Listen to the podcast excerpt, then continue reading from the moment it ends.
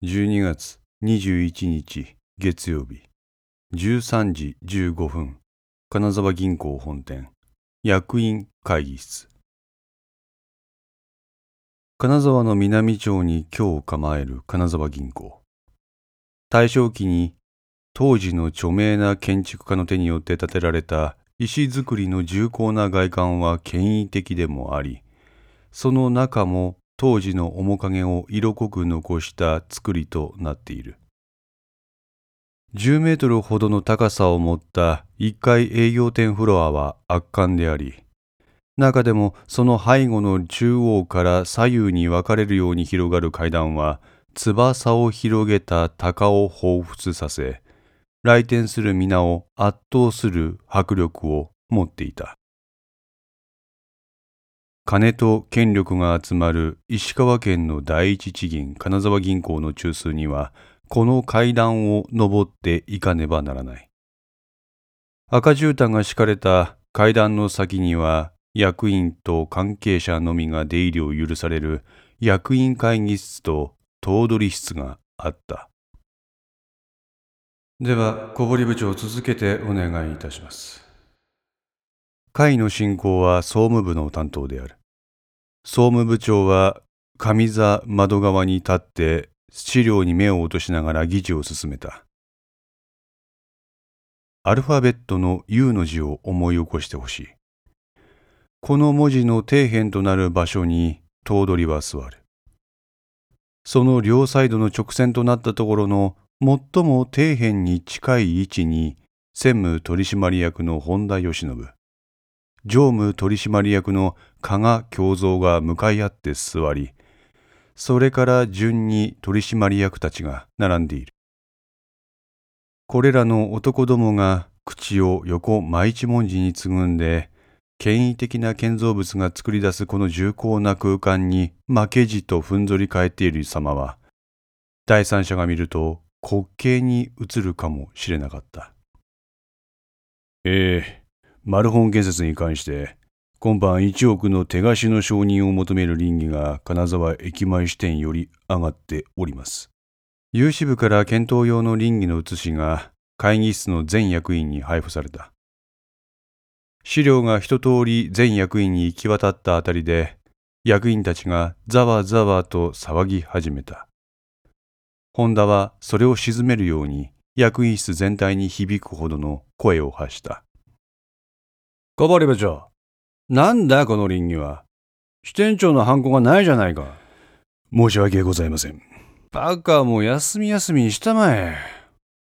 こんな不完全な書類でマルホン警察の融資が承認されるとでも思ってんのか？まあまあ、専務、落ち着いてくださいよ。常務の加賀は正面に座る本田をなだめるように言った。小堀部長、どうしてこんな林業をこの場で提出したんですか？これは支店長の承認がない時点で否決案件ですよ。ねえ、専務。不敵な笑みを浮かべて香川本田の方を見た。金沢銀行では本田義信率いる派閥が過半数を占めている。この役員会でもそうだ。香川財務省からこの金沢銀行に3ヶ月前に天下ってきた40代後半の男である。金沢駅前支店支店長山形有常に代わって、私、小堀がマルホン建設の融資についてご説明申し上げます。なので、有志部直轄案件として皆様にはお聞き願いたくここで伺うものです。なんだその有志部直轄案件ってのは。いつからマルホン検査そんな扱いになったんだいいから山形支店長今すぐここまで呼び止まえ先ほどから大声を張り上げる本田は冷静さを欠いているとしか思えなかった。本田専務、先ほどから大きな声でどうされたんですか？いいじゃないですか。小堀部長がご自分でこの場でマルホン建設の融資について説明するって言うんですから聞いてあげましょうよ。加賀は同席する役員たちの顔を見つめた。誰も彼も困惑した表情である。お願いします。何卒よろしくお願いいたします。小堀は深々と頭を下げ役員たちの同意を願う。専務の本田は彼と目を合わせようとせず、ただひたすらに提出された倫理を手にして肩を震わせている。マルホン建設の明日が、これにかかっております。ほら、皆さん。金沢の有力企業の明日がこの融資にかかってるんです。苦しんでる企業があればその言葉に耳を傾ける。地元経済の発展を願う地方銀行としては当たり前のことじゃないですか。ましてやマルホン建設はここにおられる本田専務のご実家ですよ。ミスミス否決するわけにもいかないでしょう。まあ、でも、小堀部長の説明を聞いてからでないと何とも言えませんがね。加賀はそう言って頭取である前田平八郎の顔色を伺った。前田は黙ってうなずいた。その様子を見て小堀は頭を下げた。ありがとうございます。では、ご説明申し上げます。小堀はマルホン建設の余震状況の説明を始めた。マルホン建設はお手元の3期分の決算書をご覧の通り、2期連続の赤字でございます。幸い今のところ決算書上では債務超過ではないことから、当行の余震判断からは要注意先と判断されております。しかし先方の強い申し出から貸し出し条件は緩和しており、試算表から見るところ今期の状況も思わしくなく、このままいけば今期も赤字。そのため、累損、債務超過は必至です。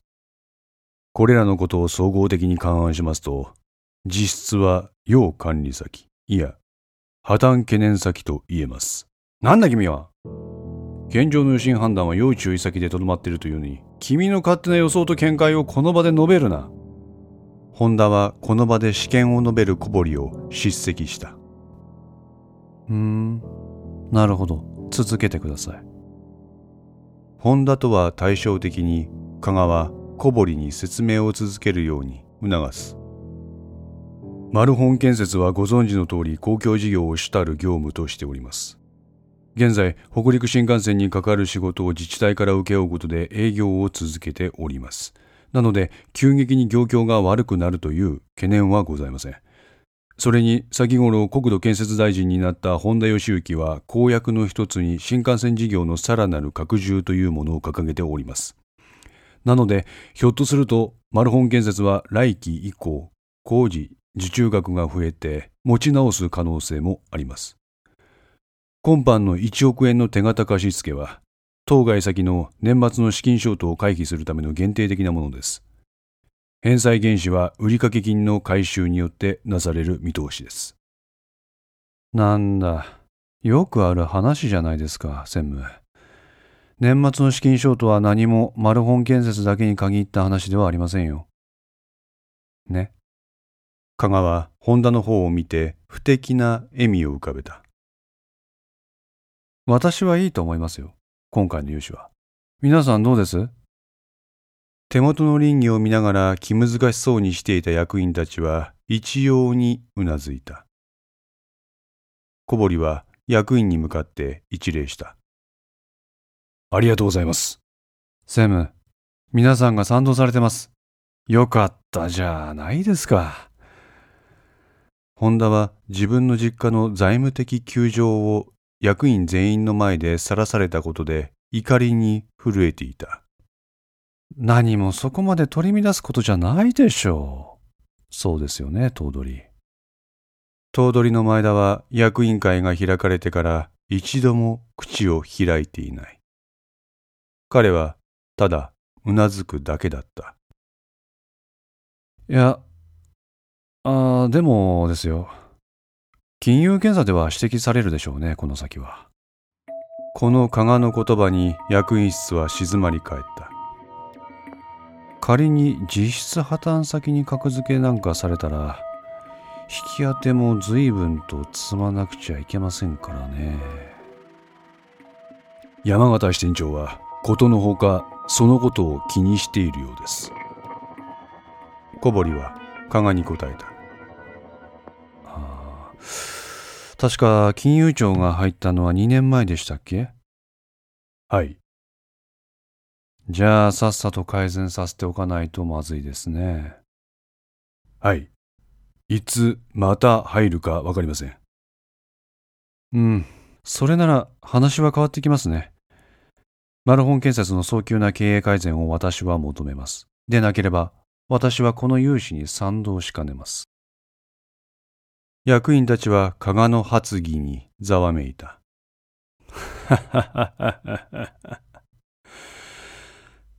加賀常務。一体あんたは何なんですか？え？金沢銀行常務取締役ですけど何か？さっきから黙って聞いてれば、随分と好き放題にご意見されてらっしゃる。たった3ヶ月前に財務省から天下ってきたご身分だというのに、ご主張が過ぎるのではありませんか？はて、本田専務。私はおかしなことを言いましたか？金融庁検査は大体2年ごとに入ると相場は決まっています。あ、いやね、別にこの先が有料先ならいいんですけどね。まあほら、際どいでしょ。際どいもんですか。今まで当局から指摘など受けたことないですよ。いやいやいや、だって2年前のことでしょ？前回の検査。お手元の決算書をご覧なさい。ほら、要注意の2期連続の赤字。それでもって貸し出し条件緩和債権あり。いやー、これはいけませんよ。で、何ですか？融資部の見立てでは、今期も随分と残念な見通しのようじゃないですか。まあ、私が検査官の立場なら、ジッパです。ジッパだと？本田は拳を握りしめた。専務さん、お気持ちはわかりますけど、あなたも銀行員として長いキャリア持ってらっしゃるから、言わなくてもわかるでしょう。ジッパーになったら引き当て積まないとね。そうなったら、マラホン建設の心配よりも当行の財務が心配になっちゃう。加賀常務。どうやらあなたはお分かりになってないようですね。何のことです？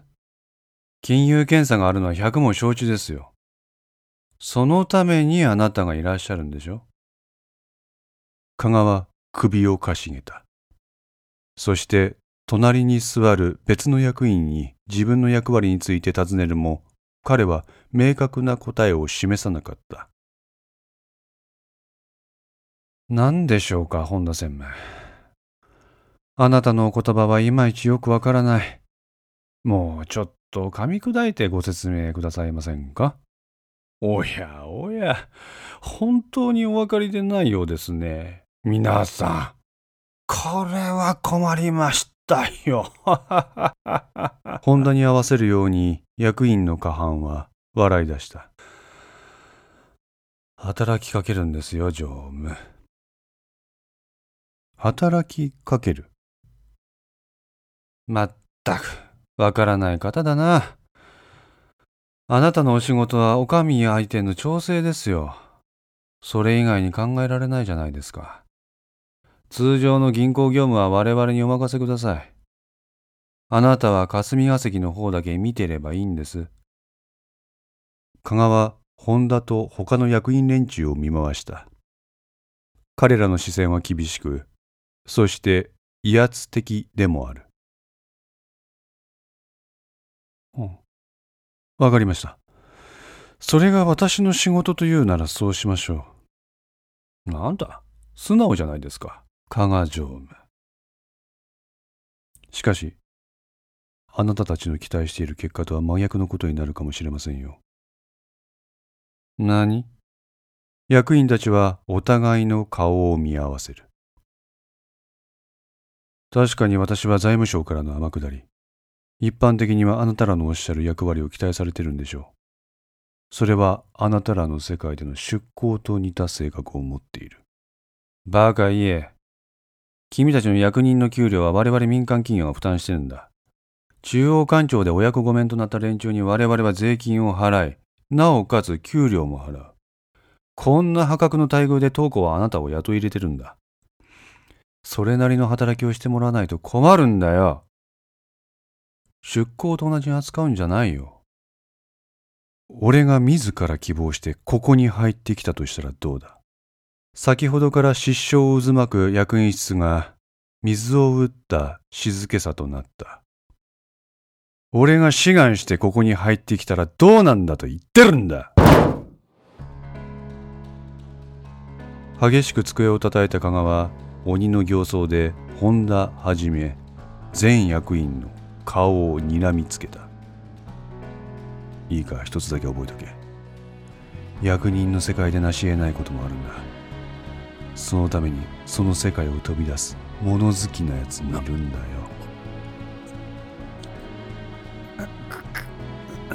本田は会議開催時から沈黙を保っている頭取の顔を見た。彼は本田と目を合わせずにただ正面だけを見つめている。専務。あなたがおっしゃる通りに働きかけますよ。どうやら金沢銀行の融資審査はザルの部分があるってね。さっさと検査に入った方がいいんじゃないですかってね。ま待ってくれ。働きかけ期待されてるんでしょ？ねえ皆さん。加賀の発言に役員たちは狼狽を隠せないようだ。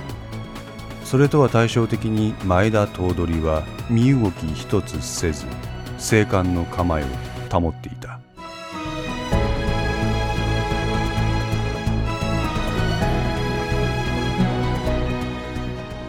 5の線リメイク版いかがでしたでしょうか？このお話は毎週木曜日に1話ずつ更新できるよう鋭意作成中です。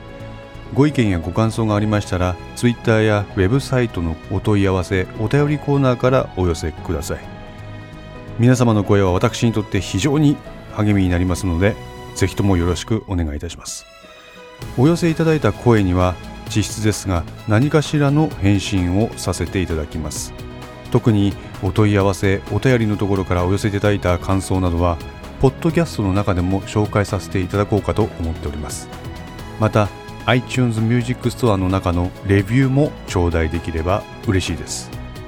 5の線3も同時更新しています。よかったらそちらの方もお聴きくださいますと嬉しいです。それでは皆さんまた来週。ごきげんよう。